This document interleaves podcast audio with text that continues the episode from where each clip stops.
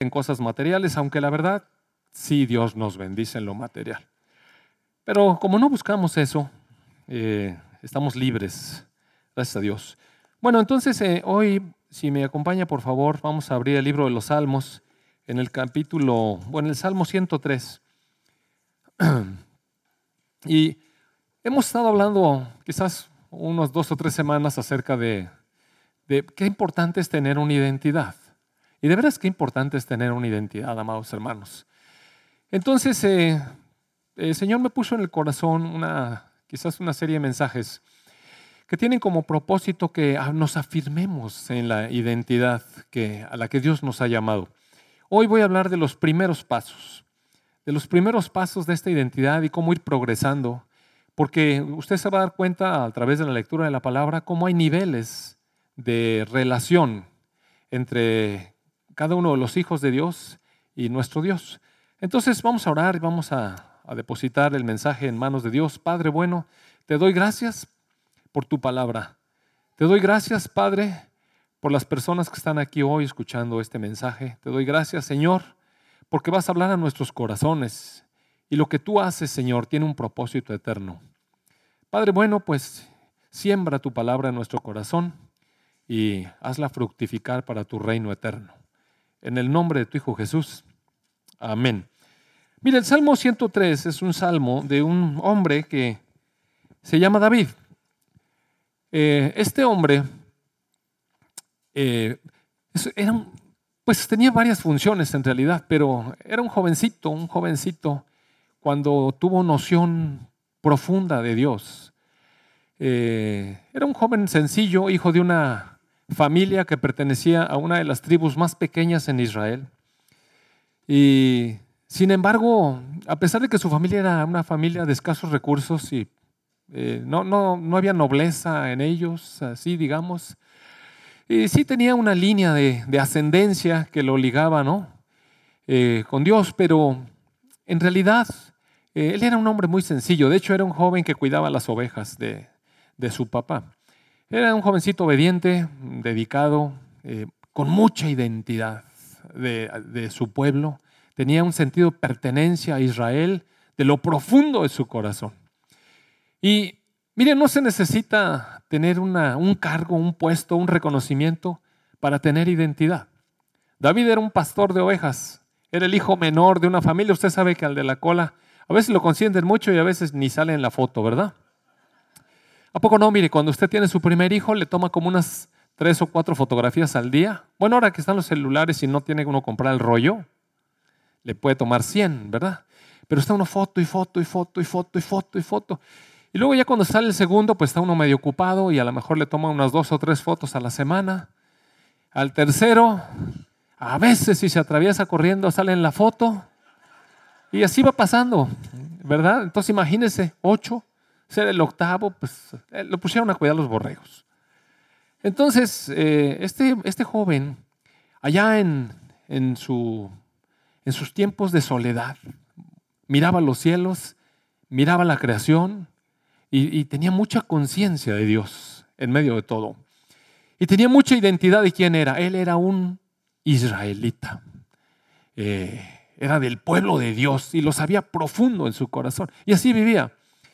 Este joven después creció y de alguna manera Dios le fue abriendo camino hasta que lo ungieron como rey, pero no inmediatamente le pusieron una corona. Y Dios lo escogió por su corazón, por ese corazón sencillo, ese corazón para Dios, ese corazón que amaba a Dios a cambio de nada, nada más lo amaba. Y así fue creciendo David. Después se incursionó circunstancialmente en una guerra, porque cuando su papá le dijo, ve, llévale queso a tus hermanos por allá que están en la guerra, había una guerra y este pues era un chavo, la verdad es que él seguía cuidando las ovejas y solamente los hombres grandes eran mandados a la guerra, los fuertes. Y él seguía sujeto a sus padres, entonces el papá le dijo, oye, estoy preocupado por tus hermanos, llévales ahí un poco de alimento y de paso me dices cómo van las cosas. Y él, mire, fuera obediente a su padre.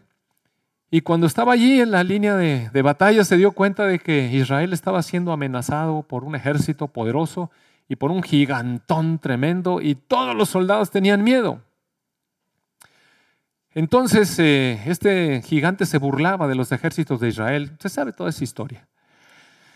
Y él, cobrando identidad, dijo, ¿cómo cree que este pelado viene a desafiar a los ejércitos del Dios Todopoderoso? El que hizo los cielos y la tierra y, perdió el miedo. Él sabía enfrentar peligros. Como, como cuidador de las ovejas, eventualmente, pues vio seguramente pumas o, o animales así de casa que se acercaban a las ovejas Ahí está descrito en la palabra que mató leones y, mató osos y espantó realmente esas amenazas de los rebaños del Padre. Entonces se, había enfrentado a algunos peligros, no, no nada más matar cucarachas, ¿no? Este, realmente peligros reales, estar en la noche solo con los borregos, pues oiga, está peligroso, sí está peligroso. Pero él sabía, seguramente había confiado en Dios en esos tiempos y habló con el rey, le quisieron poner una armadura y dijo, no, pues me queda toda grande, nunca me he puesto esto así, como yo estoy acostumbrado. Y se enfrentó a un gigante, lo mató, y a partir de, a partir de allí se incorporó al ejército regular y fue un gran guerrero, un gran guerrero, un hombre sin temor. El rey ofreció la mano de, su hija y también pidió de, pues, de alguna manera que como comprobación de que era era un guerrero que se merecía, prepucios de, filisteos. Y...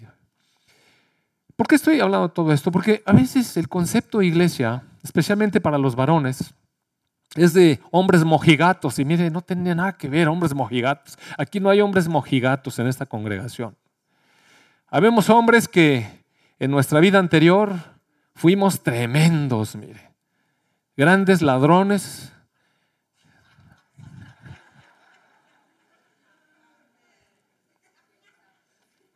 Unos sí eran medio trácalas, ¿no? Bueno, ni, ni, tan grandes, medio trácalas, pues. Ya quieren así, pues ahí. Medio trácalas mediocres. Y gente que, que no tenía una vida íntegra. Gente que a lo mejor fue infiel en su matrimonio. Gente que era una de una sola palabra. Gente mentirosa. Gente egoísta y e, eso éramos, mire, eso éramos aquí en esta congregación. Algunos no sé si habían sido más valientes que otros, eso no sé, pero yo sé que algunos sí, sí eran muy valientes. Sé que en medio de nosotros, eh, algunos eran policías de la Federal de Caminos y ese es un trabajo peligroso más ahora. Tuvieron que enfrentar con armas a, gente peligrosa y, y también se caían con el moche. Por eso le dijo, entonces, eh, éramos gente, gente, gente como cualquier otra gente. No voy a hablar más de las mujeres por amor a mis hermanas.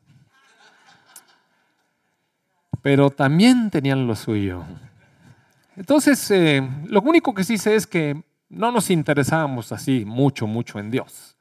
Teníamos nuestro espacio a lo mejor religioso, pero no, no pensábamos en Dios sobre todas las cosas, no era el pensamiento de nuestro corazón todo el día. Y así vivíamos. Entonces este, este llegar aquí ha sido transformador. La iglesia es eso y voy a tocar un poco más adelante acerca de esto, pero este David eso era, un hombre que eh, desde muy pequeño amaba a Dios, sirvió como un pastor humildemente, Después alcanzó lugares de honor, llegó a ser rey de Israel, un gran guerrero, era músico, le gustaba componer, era un enamorado de primera, se metió en unos líos tremendos por andar de noviazgos y adulterios y cosas más así. llegó a ser un, un verdadero asesino y, y aparte con idea. Pero seguía amando a Dios. En algún momento de su vida, David compuso este salmo y escribió, bendice alma mía a Dios Todopoderoso y bendiga todo mi ser su nombre santo. Bendice alma mía a nuestro Dios y no olvides ninguno de sus beneficios. Él es el que perdona todas tus iniquidades. Mire, David estaba muy consciente de sus pecados. Y sabía que, que podía bendecir a Dios porque Él era el que le perdonaba sus iniquidades, el que sanaba sus dolencias. Y imagínense en una guerra, después de unos cuantos catorras, cuántas dolencias se deben haber tenido, ¿no? Yo creo que sí le dolía algo. Y de, de alguna manera se encomendaba a Dios y sabía que Dios lo sanaba el que rescata del hoyo tu vida. Cuando David se sentía profundamente extraviado, sabía que Dios lo levantaba de las profundidades y le daba otra vez vida. El que corona de favores y misericordias tu vida. El que sacia de bien tu boca, de modo que te rejuvenece como el águila. David está hablando consigo mismo. Eh, está hablando a su alma y dice, no te olvides, no te olvides de bendecir el nombre de mi Dios el que hace justicia y derecho a todos los que padecen violencia. Él conocía eso, mire. David conoció el camino de la violencia, el camino de la injusticia y el camino de la justicia. Me llama la atención que de pronto en el verso 7 y 8, bueno, el verso 7 específicamente, de repente da un tono así como que rompe un poco con, con el ritmo que viene teniendo este salmo y dice, sus caminos notificó a Moisés y a los hijos de Israel sus obras misericordioso y clemente es el Señor. Como este, esta plática le voy a llamar eh, primeros pasos, y algunas personas quizás aquí tienen poquito tiempo. ¿Cuántas personas tienen aquí viniendo, no sé, a lo mejor menos de dos meses? ¿Habrá alguien que tenga así poquito tiempo viniendo? Sí, algunos por ahí. Entonces, eh, algunos a lo mejor tienen menos de seis meses. ¿Sí? ¿Poquitos? Bueno, todos tenemos entonces mucho tiempo. Pero por atención a los que tienen poquito tiempo, eh, cuando leo, aquí no me gusta leer Jehová porque eh, esta palabra está compuesta de cuatro consonantes hebreas que no tienen las vocales y nadie sabe exactamente cómo se debe pronunciar. En algún lugar leí que eh, los judíos no pronuncian el nombre de Dios porque le tienen demasiada reverencia, tanta reverencia que mejor no lo pronuncian. Y entonces, como no lo pronuncian, nadie sabe cómo se pronuncia, pero lo que sí sé es que en lugar de Jehová o el tetragramatón, le llaman Adonai. Entonces, algunos expertos lingüistas que se llaman masoretas decidieron tomar las consonantes de la palabra Adonai e insertárselas allí, y entonces quedó como Jehová, así es como se oye. Pero, digo, fue una inserción así, viene de Adonai, esas, esas vocales fueron insertadas ahí, entonces no es la pronunciación más precisa. Pareciera que la pronunciación más precisa tiene que ver como con Yahvé. Pero como los judíos deciden también no entrar en eso, ellos llaman el nombre. El nombre le dicen. El nombre que no se puede pronunciar. Entonces dicen Hashem, que es el nombre. Y, o mejor le dicen el Señor. Y para mí también la verdad conlleva una cuestión así de demasiada reverencia. Entonces no me gusta pronunciar, prefiero decirle Hashem, Adonai, el Señor. Y David conocía esto de, Dios y dice aquí, sus caminos notificó a Moisés y a los hijos de Israel les mostró sus obras. El Señor es misericordioso y clemente. El Señor es lento para la ira y grande en misericordia. Y Dios no va a contender para siempre, ni para siempre va a guardar su enojo.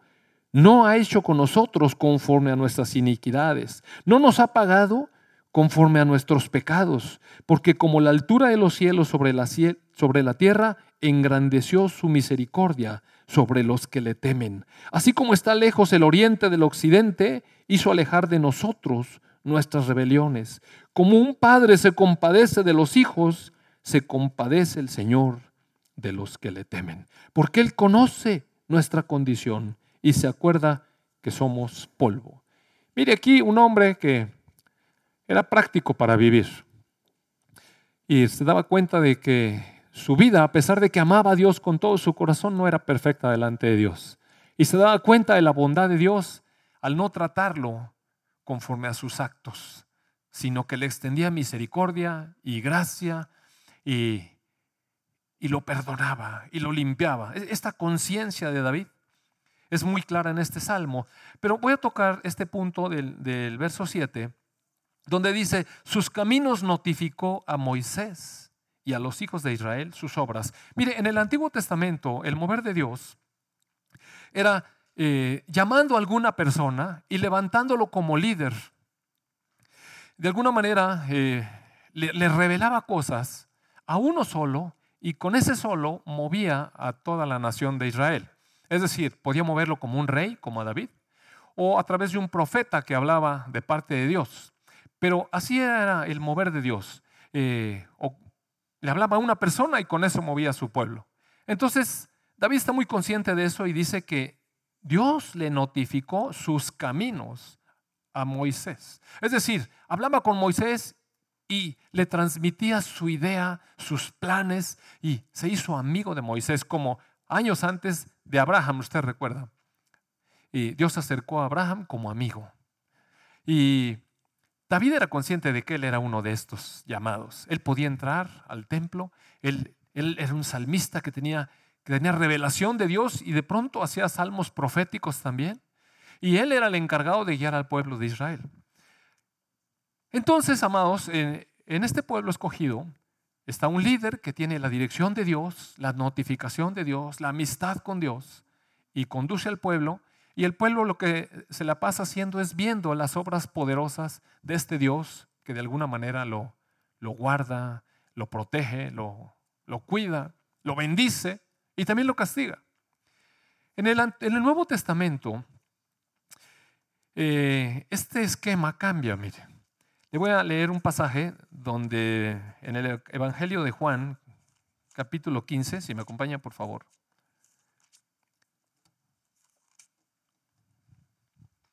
El Señor Jesucristo ha caminado tres años con un grupo de hombres a los que Él llamó para que caminaran con Él con los que convivió estrechamente durante tres años.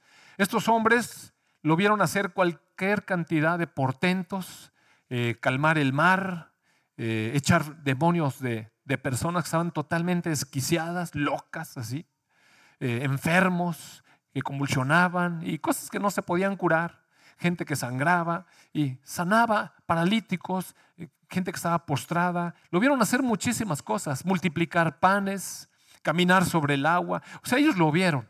Tres años estuvieron, pero sobre todo estuvieron escuchándolo.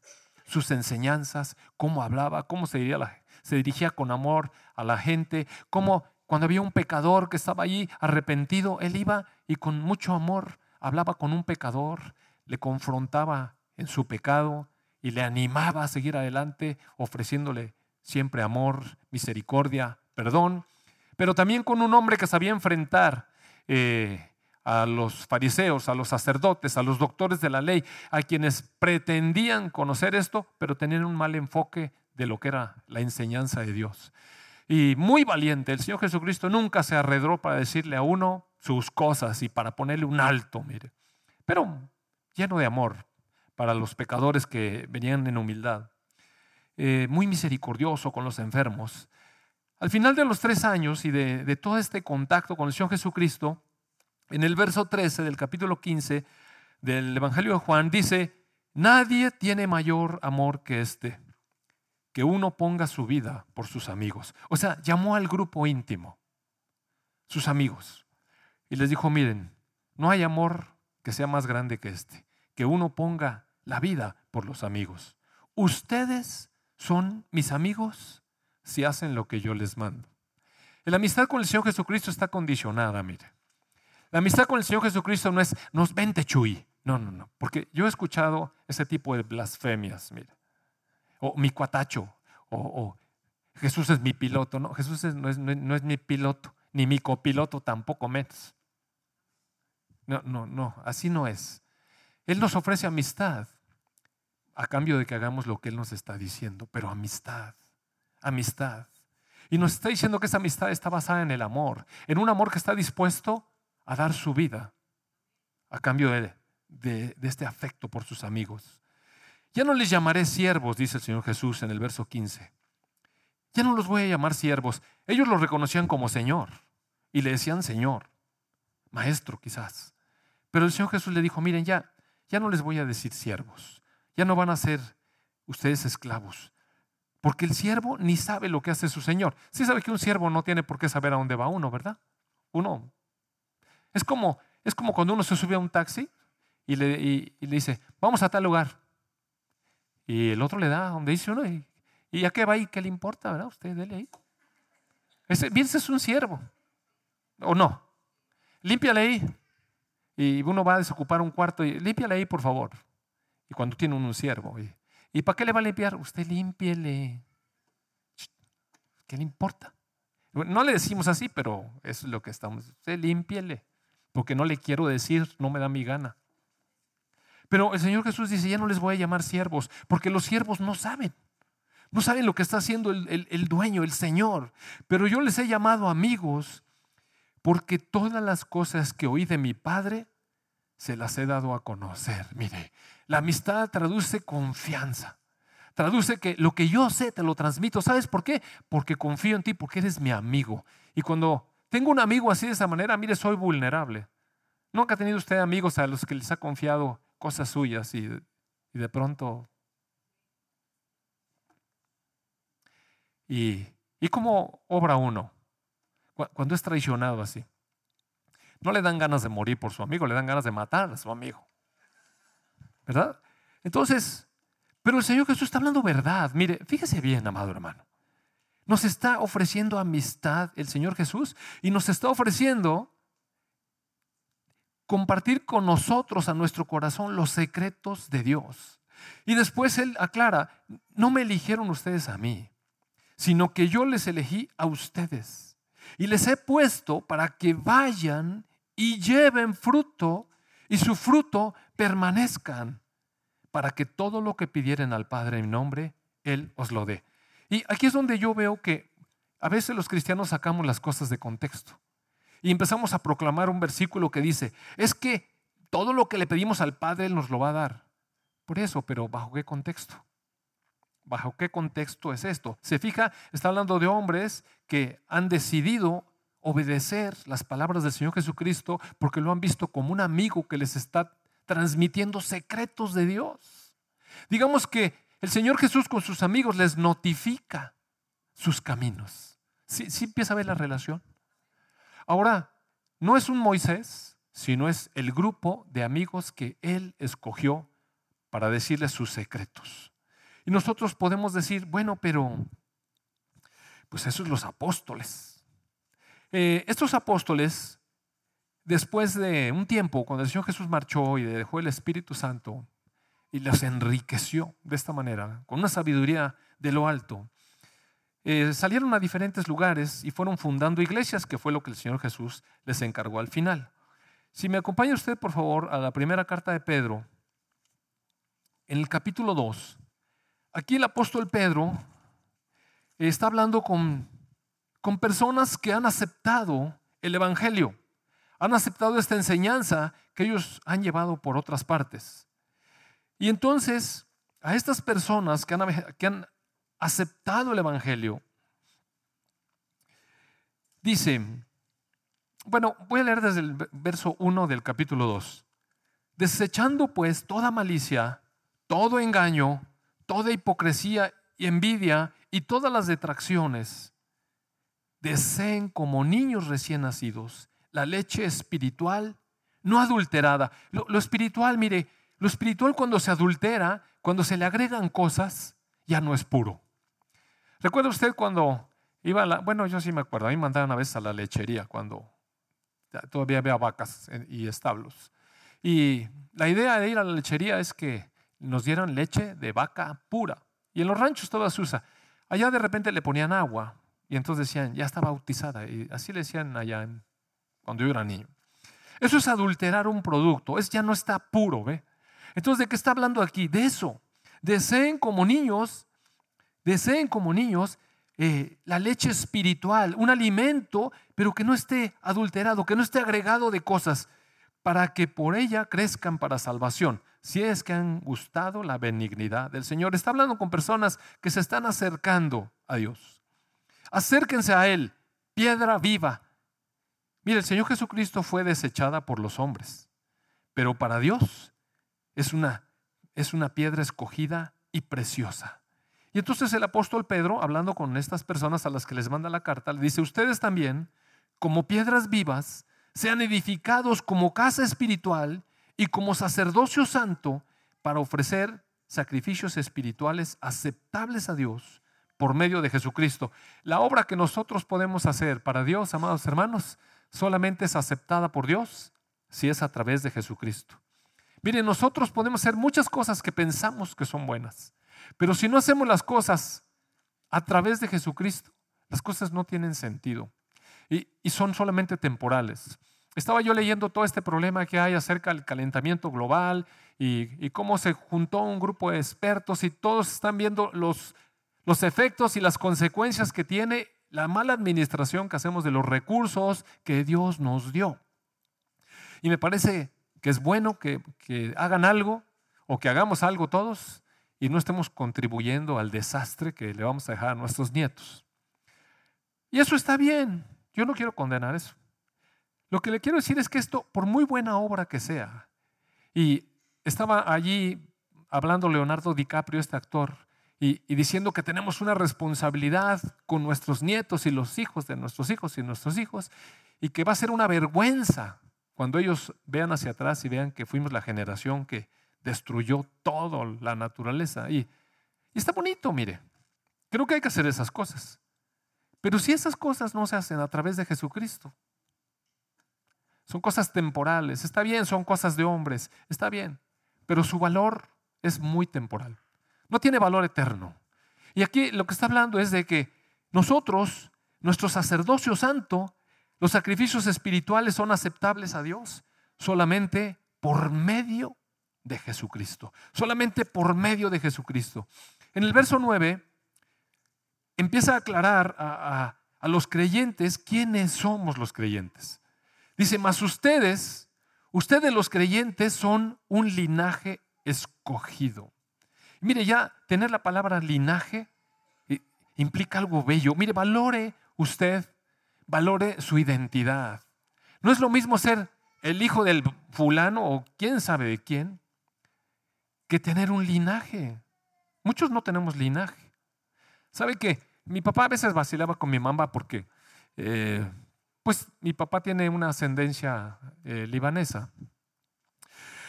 Y, bueno, mi mamá es mexicana y mi mamá decía, yo soy orgullosamente mexicana y no sé qué. Y, mi papá a veces por molestarla le decía que era descendiente de Huichilopostli, ¿no? Huichiligui, no sé qué. Y, entonces mi mamá le decía, ay, sí, seguramente tú tendrás mucho linaje. Y entonces mi papá eh, decía, yo soy descendiente del rey Jorge Pargendín II. Y empezaba a decir un chorro de cosas. Y yo pensé que esa era un rollito, ¿verdad? Pero un día mi papá sacó un periódico todo amarillo, de esos periódicos súper viejo donde venía una nota que la familia Yunis venía del rey Fargendín y de eso se agarró. Y bueno, según él, estaba muy orgulloso de su linaje. Entonces, eh, pues pero son puras tonterías, mire. Esas son puras tonterías. Pero ¿quién de nosotros realmente tiene un linaje real? ¿Quién de nosotros tiene un linaje real? Entonces, lo que la palabra nos dice es que nosotros, por habernos escogido Dios, nos dio un linaje real. Mire, Jesucristo es el rey, lo cantamos ahora. Y es rey porque lo ganó, porque él fue a quitarle al diablo todo, todo, lo que se había robado y él se levantó victorioso, poderoso y él fue a los cielos a reinar donde, de donde él vino. Él es soberano, él es soberano, él es el rey. Pero él nos engendró, nos engendró espiritualmente. Nosotros somos de un linaje real eterno. Amado hermano, es, qué importante es que tengamos esta, esta noción, mire, esta identidad. Porque le aseguro que su vida va a cambiar cuando usted camine con esta identidad, con este sentido de, de qué importante pertenecer a este linaje. No todos, linaje, no todos. No todos tienen ese linaje. No todos. Gracias a Dios. Porque aparte es un linaje escogido. Ve, Dios puso sus ojos en usted. Lo escogió. De entre tantas personas, Dios lo escogió. Y lo hizo un sacerdocio real. Miren, no es un sacerdocio cualquiera. Hay muchos sacerdocios, ¿sabe? Hay multitud de religiones y cada religión tiene sus sacerdotes. Pero sacerdocio real, sacerdocio de Jesucristo, no todos.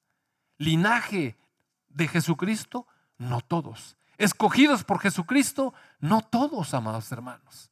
Mire, vaya sintiéndolo. Vaya viendo qué es especial es usted para Dios. En lugar de estarse diciendo a sí mismo, no, es que yo y que no sé qué tanta cosa, siempre viéndonos como menos. Bueno, sí éramos eso, pero cada uno de los bautizados entró a las aguas, murió a su vida anterior y se levantó como una nueva creación. Esa es la importancia de la identidad del bautismo, mire. Hay cosas que hay que hacer para que uno se confirme con señales visibles ante sus ojos las cosas que están pasando en su vida, hechos, hechos, hechos, objetivos. Una nación santa. Nosotros somos una nación diferente. No somos mexicanos. Bueno, no somos mexicanos. Sí nacimos en México. Sí nacimos en México. Pero ¿sabe que es una nación que comparte con el resto del mundo la nación de Dios? Somos la nación de Dios. Somos un pueblo que Dios adquirió con un propósito, anunciar las virtudes, las maravillas, los hechos poderosos de aquel que nos llamó de las tinieblas a su luz admirable. Mira, amados, vivíamos en tinieblas de verdad. Sí, vivíamos en tinieblas. Es muy importante dentro de nuestro proceso de identidad saber dónde estábamos, dónde vivíamos, quiénes éramos, cuál era nuestro futuro y quiénes somos ahora y cuál es nuestro futuro y cómo caminar, ¿no le parece?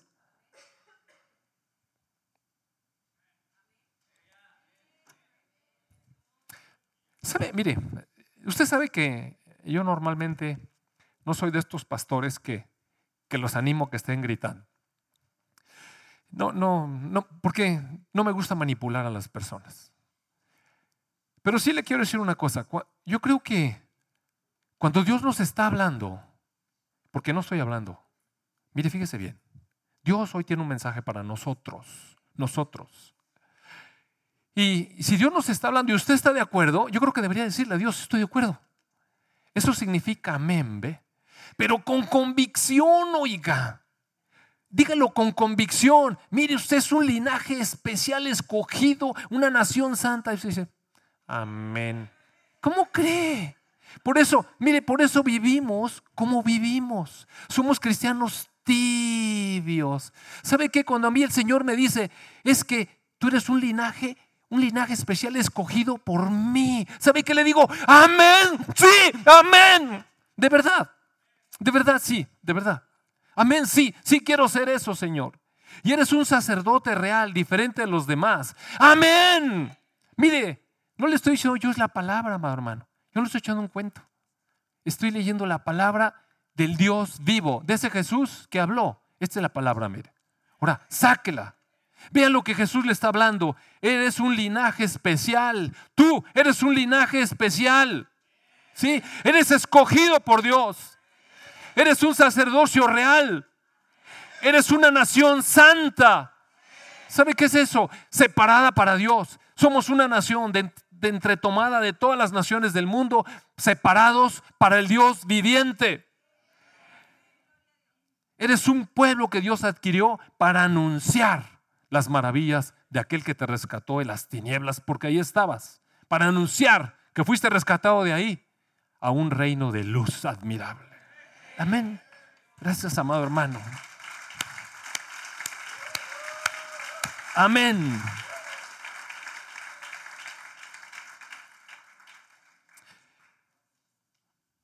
Eh, eso, eso somos. Personas rescatadas. En los cantos de hoy estuve analizando las letras. Había dos cantos que no, no me sabía mucho, pero estuve analizando las letras. Y el último canto, las letras. Y sabe que el Señor trajo esto. E, estas palabras, ¿quiénes éramos? ¿Qué hizo Dios en nosotros? La cruz, la cruz, la cruz. Mire, si me acompaña por favor ahora al primer, primer libro de Corintios, primera de Corintios, una carta en realidad. En el, en el, verso, en el capítulo 6 de la primera carta a los Corintios, está, está increíble porque empieza en el verso, bueno, en el verso 5 empieza con una frase. Pablo escribió esta carta a los Corintios, es decir, una iglesia. Bueno, mejor vamos al capítulo 1 para que vea. En el capítulo 1, en el verso 1 y 2, dice, Pablo, llamado a ser apóstol de Jesucristo por la voluntad de Dios. O sea, Pablo tenía una conciencia tremenda de su identidad. Mire, yo, decía Pablo, yo soy un apóstol de Jesucristo porque Dios quiso. Mire qué identidad. Fíjese la identidad. Es como si ahorita Jorge y Yolanda dijeran, no es que nosotros vamos a abrir una iglesia en el hogar y estamos trabajando para este servicio porque Dios nos llamó y nos capacitó. ¿Sí, ¿Sí entiende? La, la identidad.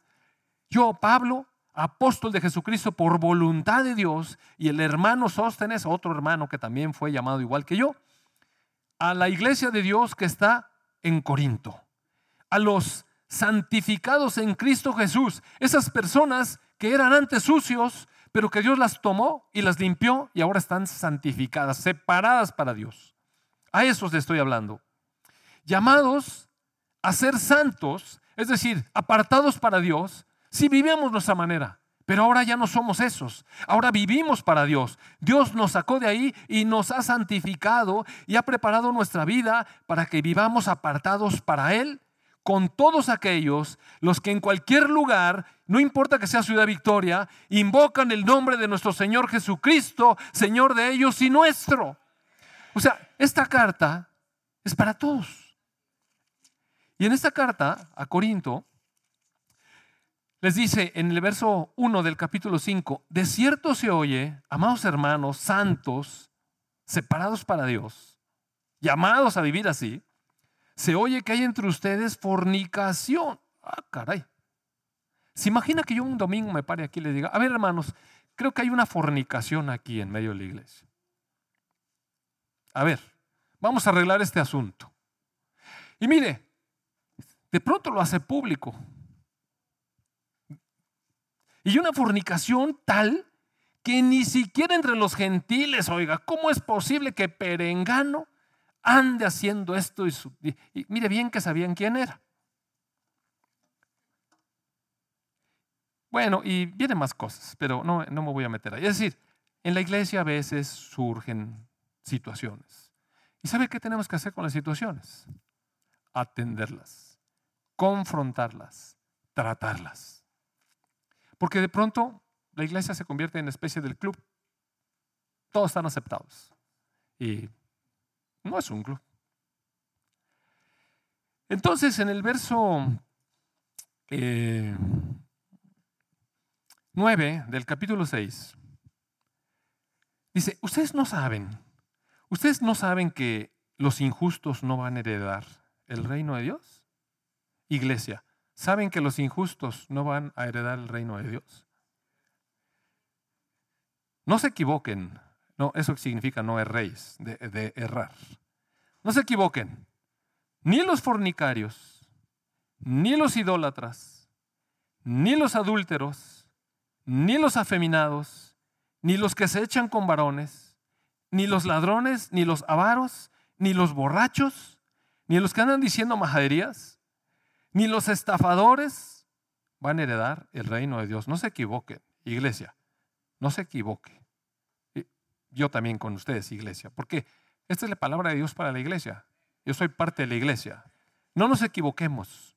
Yo, yo no estoy acusando a nadie, nada más la palabra de Dios nos dice, no se equivoquen, porque si ustedes están practicando fornicación, idolatría, andan ah, por ahí con relaciones así extramaritales, o andan con inclinaciones para un lado o para el otro, con preferencias sexuales o como se le quiera decir ahora, o, están robando cosas, o están de avaros, o están de borrachos diciendo majaderías, o están transeándose a alguien. Quiero que sepan, dice el apóstol Pablo, que no van a heredar el reino de Dios. Y esto eran algunos. Esto eran algunos.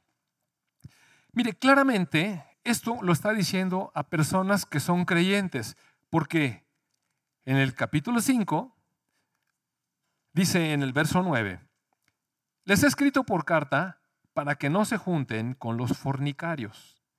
Dice, pero no absolutamente con los fornicarios de este mundo, o con los avaros, o con los ladrones, o con los idólatras del mundo, porque entonces tendrían que salir del mundo. Mire, vais a vivir a Marte.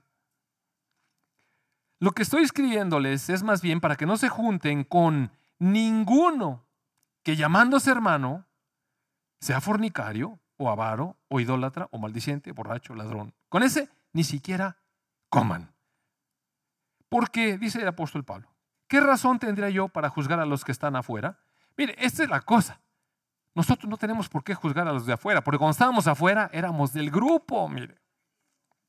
Eso es lo que está diciendo. Regresándonos a donde veníamos, dice, esto eran algunos de ustedes, por eso le dije, la iglesia está compuesta de estos personajes, nosotros. Esto éramos. Esto éramos algunos. A lo mejor no practicábamos todas, pero teníamos nuestra especialidad. Y ahora, pero ahora, mire, es que, mire nuestra condición. Ahora han sido lavados. Ay, qué bueno, amén. Han sido santificados. Han sido justificados en el nombre del Señor Jesús. Ve. Y el Espíritu de nuestro Dios nos da testimonio de eso. Amén. Entonces, sí éramos, sí éramos. Pero hay una obra de Jesucristo en nosotros, una obra que nos lava, una obra que nos cubre y nos justifica delante de Dios, una obra que nos aparta para nuestro Dios, nos santifica y que trabaja transformándonos poco a poco. Es, eso es la iglesia, mire. Eso es la iglesia. No un grupo de mojigatos. La iglesia no es un grupo de personas hipócritas que cuando entramos aquí ponemos la cara y atrás andamos haciendo otra cosa. Porque dice la palabra aquí. Dice, no se engañen. Si andan en estas, no van a heredar el reino. Ahora, tenemos un poder en nosotros que nos va a ayudar a cambiar. Mire, reconocemos, reconocemos que, que en nuestras fuerzas no podemos. Es más, a Dios no le agrada que vengamos en nuestras fuerzas tratando. Y cuando uno llega al Señor Jesucristo, no se cambia de religión. Amado hermano, no se trata de cambiar de religión. Mire, la religión es el intento del hombre por agradar a Dios. Eso es religión. Hay quizás unas tres o diría yo unas cuatro religiones más importantes. Y eso es, eso es lo que hace la religión. Tratar de alguna manera, con algunos elementos de agradar a Dios. Pero conocer al Señor Jesucristo no tiene nada que ver con religión. Se trata con un encuentro con el Dios viviente. Y realmente Jesús nos saca de la religión. Mire, a los judíos los sacó del esquema religioso judío, porque los judíos trataban de agradar a Dios cumpliendo la ley. Y su corazón era bien intencionado, porque todos queremos agradar a Dios. ¿A quién le gustaría ir a, restregarle a Dios cosas? A ver, más que lo desafiara así.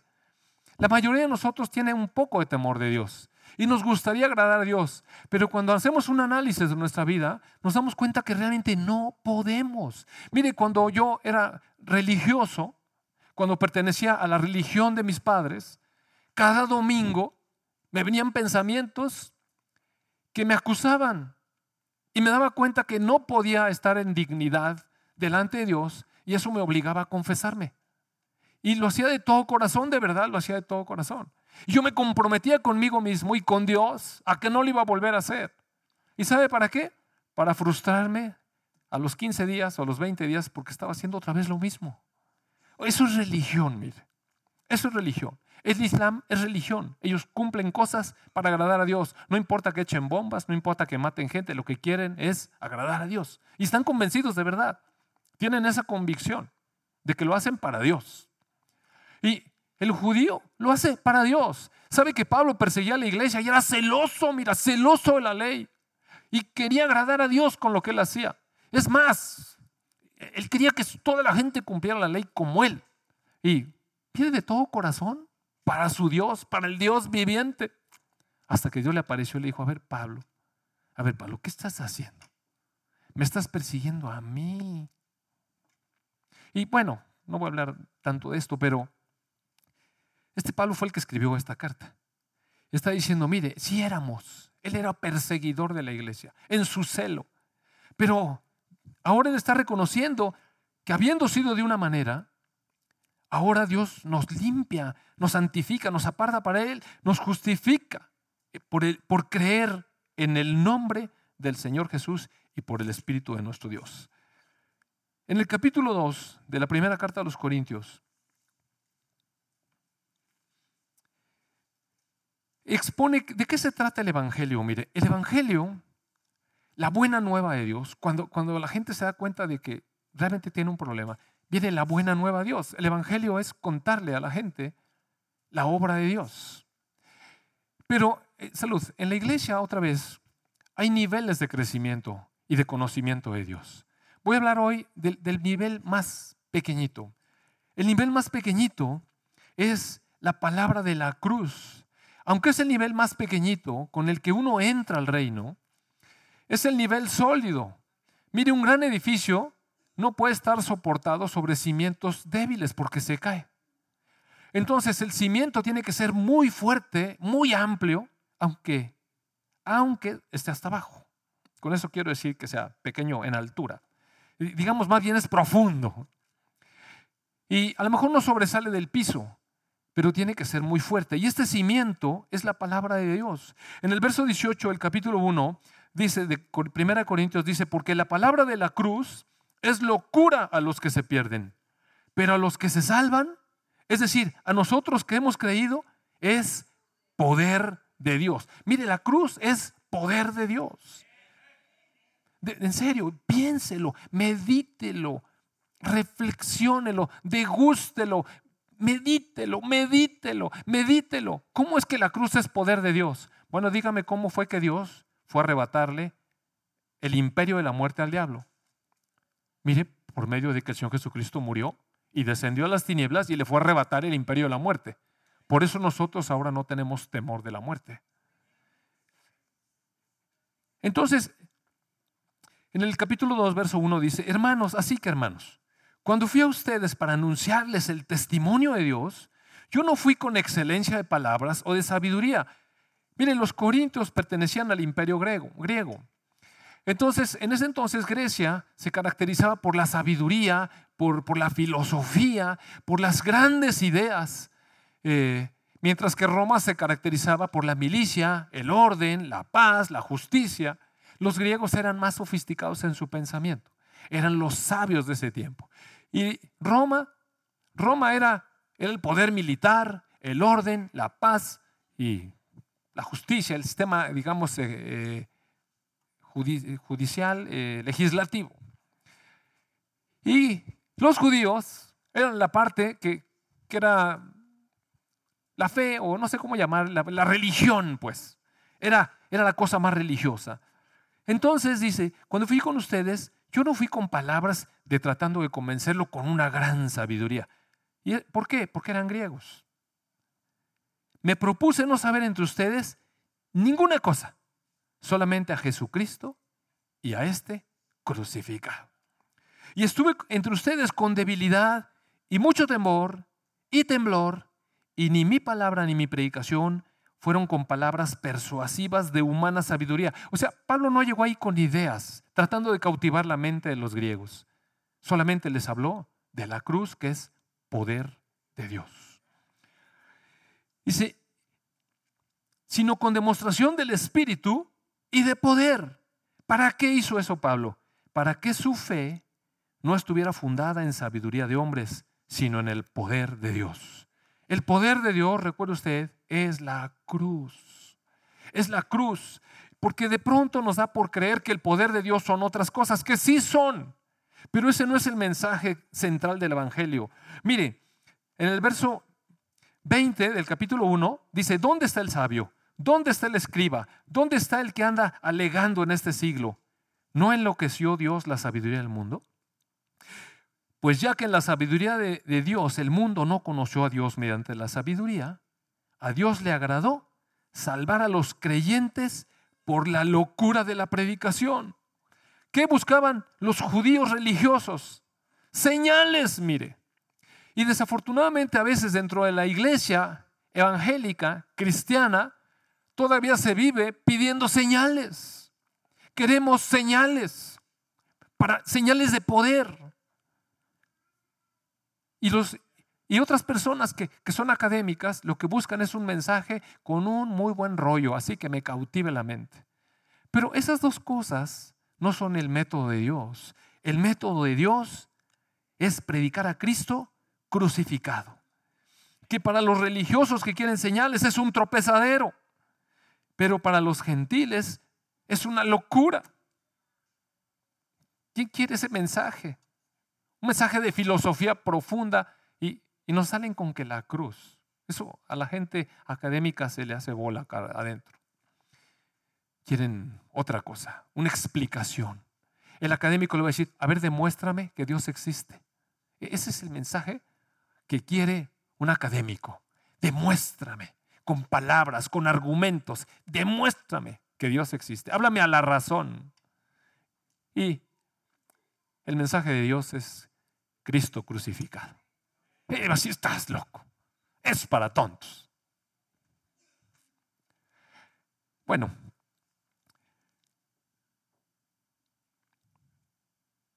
este mensaje de hoy, que son solamente los primeros pasos, nos confronta con esto. Y quiero tomar como ejemplo el, testimonio que escuché el sábado, que nos compartió uno de los varones de esta congregación, un joven, un joven que, que me causó muy buena impresión. Bueno, tenía yo buena impresión de él así intuitiva, pero no lo conocía. Pero cuando escuché su testimonio, eh, me cautivó el, el corazón. ¿Por qué? Mire, este es un joven, prototipo de un joven emprendedor. Un joven emprendedor, un joven que con deseo de trabajar, no mediocre, con deseo de trabajar, con muchas ganas, le puso ganas al asunto. Y en medio de su trabajo y de desarrollo, con visión hacia futuro, empresario, deseo de progresar, se casa y empieza a formar una familia. Él sigue siendo joven aún, tiene familia pequeña. Pero cuando le empieza a ir bien, oiga, qué bueno es tener un negocio eh, próspero cuando estamos jóvenes y la familia está por crecer y todo está por hacerse. ¿No, ¿No le gustaría para sus hijos eso? Un buen negocio, próspero, salud, todo bien, bien casado, con dos bonitos hijos. Bueno, pero este joven descubrió al paso del tiempo que el Dios de los cielos puso sus ojos sobre él. Y aunque él tenía su religión, y lo dijo ese día, ayer, Dios lo empezó a cautivar al modo de Dios. Y mire, en un viaje con su familia a Monterrey, de pronto, este joven que, cuando uno, a uno le empieza a ir bien y, la cosa va bien, ¿cómo se siente? Mira, se siente uno bien. aquí traigo las, traigo las riendas de mi vida. Estamos haciendo la cosa, el negocio va bien. ¿Qué? ¿Verdad? Uno como que el hombre malboro queda atrás. Mire, wow qué bien voy. Y entonces, de pronto el hijo se enferma y, todo se vuelve un caos, porque se enferma fuera de la ciudad donde uno vive y todo es desconcierto. Lo meten al hospital porque la cosa va poniendo cada vez peor. Los doctores especialistas de aquella ciudad, no, no de aquí, los de aquella ciudad están todos confundidos. Dicen, no sabemos qué tiene. Oiga, es un desconcierto total. Nomás póngase un momentito en ese lugar. Perdí el control. Es un desconcierto total. Y la cosa está grave, la cosa está grave, no sabemos qué tiene. Él dice que dos días después le hacen el diagnóstico de meningitis. Y grave. Yo pensé, ¿por qué se tardaron dos días? ¿Sabe que es grave? Una meningitis es grave. Y los que son doctores aquí saben que pasan 48 horas sin diagnóstico, ¿verdad? Sí sabemos. Es un desastre. 48 horas con meningitis sin diagnóstico es un desastre. Yo dije, ¿cómo se les pasó 48 horas? Pero ¿sabe qué? Dios tenía el control de la cosa. Y entonces, eh, cuando me dijo que le tomaron el líquido, él, dio aquí el testimonio, la cantidad de células que tenía el líquido y todo, yo dije, no, hombre, eso, eso va a ser un desastre.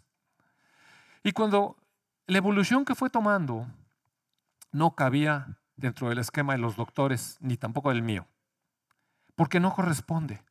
Lo que él dijo que pasó no correspondió, le quiero decir, no corresponde. O sea, Dios tiene el control. Pero cuando uno está en la situación ni entiende nada, y si no eres doctor, menos, los doctores de allá no se entendían, no, no sabían qué estaba pasando, no sabían por qué estaba evolucionando así. No, o sea, de plano dijeron, esto no es normal, no es lo esperado. Y el chico finalmente sale bien, pero en el proceso, este hombre, este hombre triunfador, se pone de rodillas y en algún momento le dice a Dios, ya, nada soy. O sea, me rindo. Que ese es el punto a donde a veces Dios nos lleva. Pero luego Dios nos, nos incluye dentro de su plan y sabe que nos empieza a mostrar sus obras. ¿No le parece a usted una obra poderosa?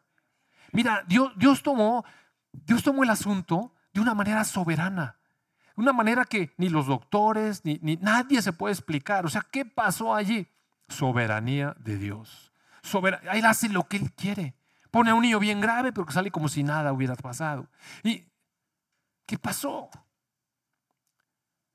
Pero rindió a un varón. Y el varón hace un compromiso con Dios de entregarle su vida. Y Dios empieza a, notificarle sus caminos. Yo te voy a decir cómo es. Ya no vas a traer la rienda tú. Yo te voy a enseñar. Yo te voy a enseñar. Te escogí. Y poco a poco, él se, se fue acercando. Bueno, dijo muchos detalles que no pienso repetir, pero finalmente se dio cuenta de que no estaba cumpliendo muy bien con la parte. Entonces decidió servirle con un mayor conocimiento. Eh, tomó algunos cursos, su matrimonio mejoró, tomó finanzas y, le sirvió. Y en fin, pero eh, ya estaba empezando a venir a la, congregación. Eh, me imagino que abrió su corazón al Señor Jesucristo. La palabra le empezó a hablar porque él dijo que, que tenía más necesidad, sed de conocer a Dios. La palabra le empezó a llegar, le empezó a llegar. Por eso les digo que no es que yo uno hable, el que está aquí solamente lee una palabra viva. Y la palabra empezó a llegar a su corazón, empezó a llegar a su corazón. Y estaba muy bien Pedro, tenía el control de la lana, mire. Y entonces Dios otra vez en actos soberanos toma el control y lo truena. ¿Sabe cuando uno lo llevan a, que la cosa no sale y luego no sale, no sale, no sale, no sale, no sale, no sale y se los recursos ¿eh? y ya no hay nada? Eh, cuando ya no tiene uno nada, después de ser exitoso y otra vez viendo delante de Dios. Ya, no tengo nada tú eres el Señor. Y entonces Dios lo levanta otra vez. Pero a lo que voy es que como poco a poco le empieza a notificar sus caminos. Te voy a enseñar cómo, cómo obro yo en mi vida. Porque si nos enseña con obras. Mire, a veces como pueblo sí nos enseña con obras. Su hijo salió de una manera sobrenatural, o eso es una obra de Dios. Y su economía se restauró de una manera sobrenatural, soberanía de Dios. Pero a la vez él va, él va encontrando que Dios tiene una manera de transformar su vida. No es el mismo joven, déjeme decir.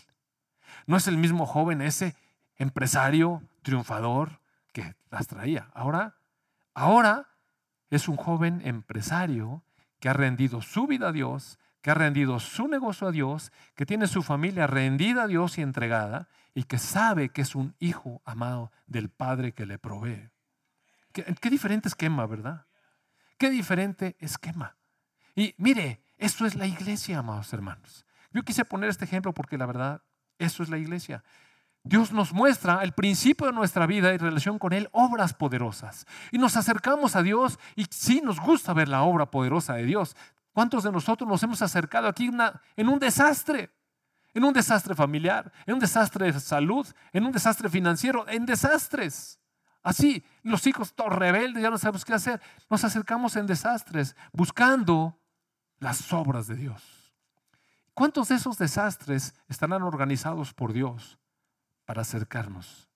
Porque como dice el Salmo 32, eh, no seas como el mulo, como el, como el caballo que hay que ponerle un freno para jalarlo, porque si no, no se acerca. Mire, nosotros, yo le quiero confesar, yo era un mulo que ni con cabresto, mire. Entonces Dios fue quitando de mi vida cosas, quebrándome. Y poco a poco, entre más me quebraba, el Señor se enseñoreaba. Y Así lo veo ahora. Y yo me siento privilegiado en mi identidad con Dios de lo que Él ha hecho para mí, por mí. ¿Y quién soy yo delante de Él? Eso es cada uno de ustedes también. Y ahora, aunque estoy acostumbrado a ver las obras de Dios, sí estoy acostumbrado a ver las obras de Dios. Mire, cuando mi esposa y yo nos acercamos, traíamos un desastre. Un desastre. Nuestro matrimonio era una ruina y nuestro hijo mayor estaba enfermo y lo había yo llevado con mis mejores amigos especialistas, nadie sabía que, cómo resolverlo. Me encontré en un congreso con un experto, lo llevó mi esposa a México y lo único que nos dieron fue un pronóstico horrible. ¿Y, ¿y qué? Yo era el especialista. Y manos dobladas, me tuve que rendir y orar y, y clamar. Apenas me acababa de acercar a la iglesia. Y clamé a la orilla de mi cama llorando, de verdad llorando, pidiéndole, así como este joven, por, por mi hijo. Clamé y ya no sabía qué hacer. Mire, era un clamor de esos de desesperación, cuando uno está impotente, de verdad. ¿Y sabe qué? Empecé a degustar las obras maravillosas de Dios. Cosas maravillosas, como Dios lo, lo sanó sobrenaturalmente. No hubo doctores, fue una obra de Dios. Y eso está hermoso, amados hermanos. Pero, le voy a leer un segundo término. Otra vez, Primera Corintios. ¿Qué? Dos. Después de que el apóstol Pablo dice que su predicación es sencilla, es una predicación humilde, es una predicación que solamente lleva a Jesucristo crucificado para salvación. En el verso 6 dice, sin embargo, hablamos sabiduría entre los que han alcanzado madurez. Y sabiduría no de este siglo, ni de los príncipes de este siglo que perecen.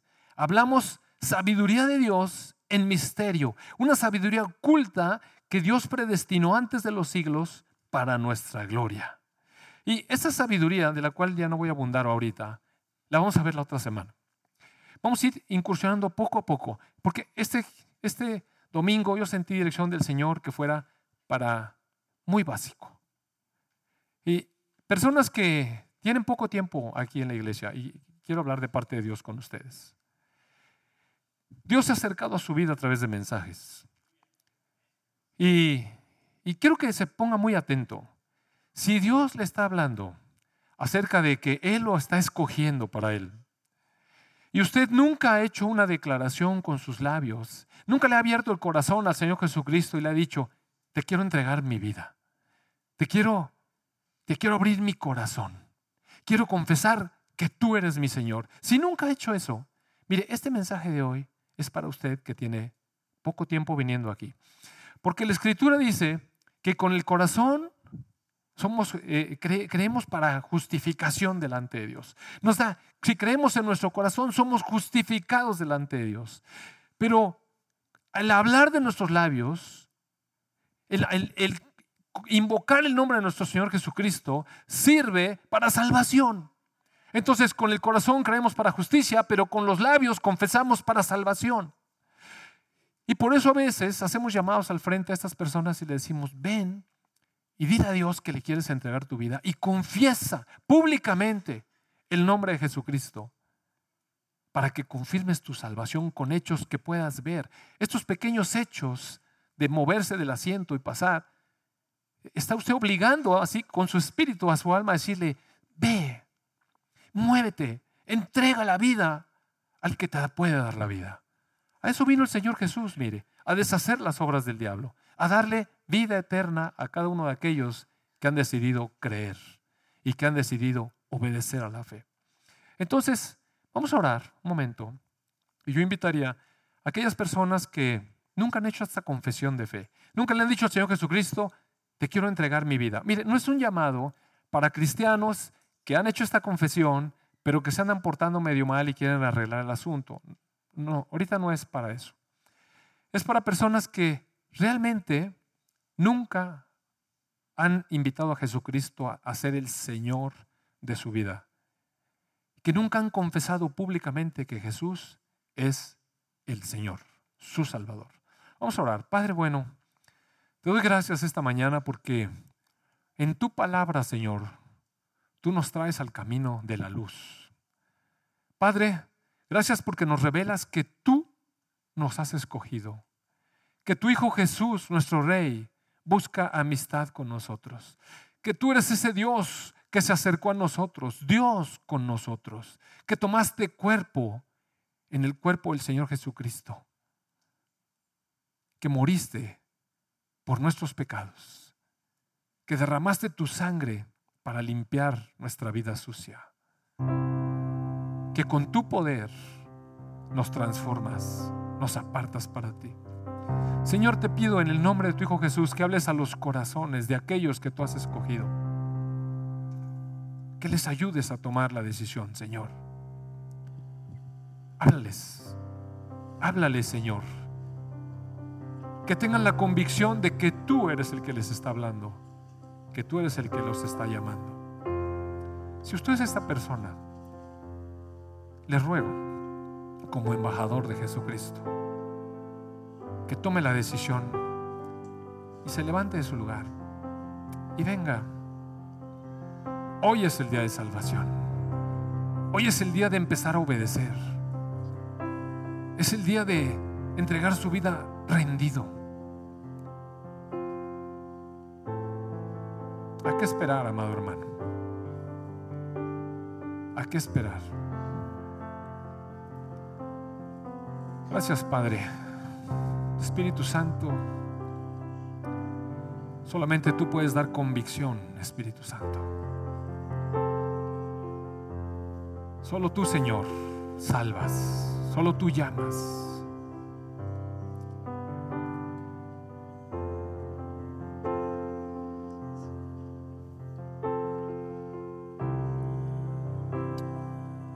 Gracias, Padre.